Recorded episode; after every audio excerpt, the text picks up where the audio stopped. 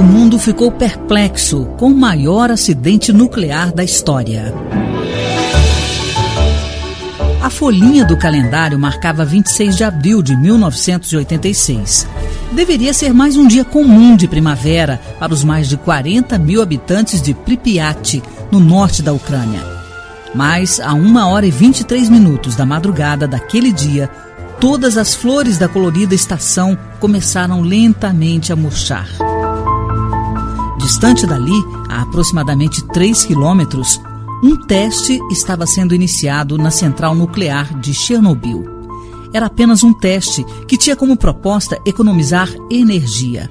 Mas o preço pago foi astronômico uma conta impagável.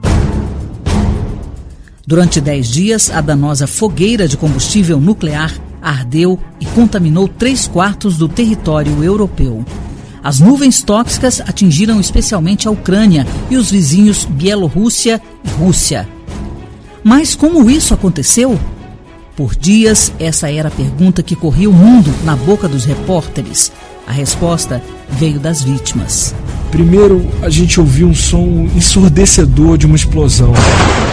Vimos a tampa do reator voando pelos ares. Depois, um incêndio de grandes proporções provocou uma nuvem de vapor radioativo que se espalhou por todo lugar, uma coisa horrível.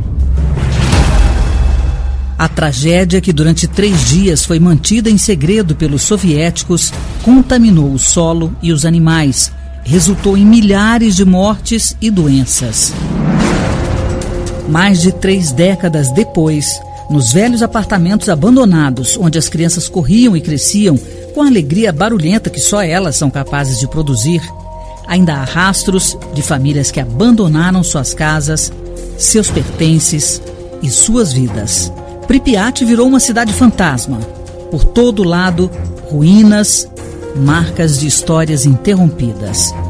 Os elementos radioativos ali presentes vão precisar de aproximadamente 900 anos para atingir níveis que permitam ao ser humano voltar a habitar a região.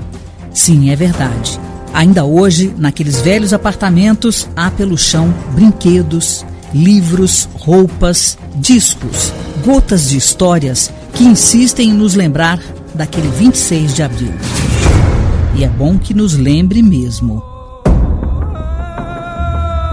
História hoje. Pesquisa, texto e edição Patrícia Leite. Sonoplastia Messias Melo. Na voz das vítimas, Gabriel Pinheiro. A apresentação Carmen Lúcia.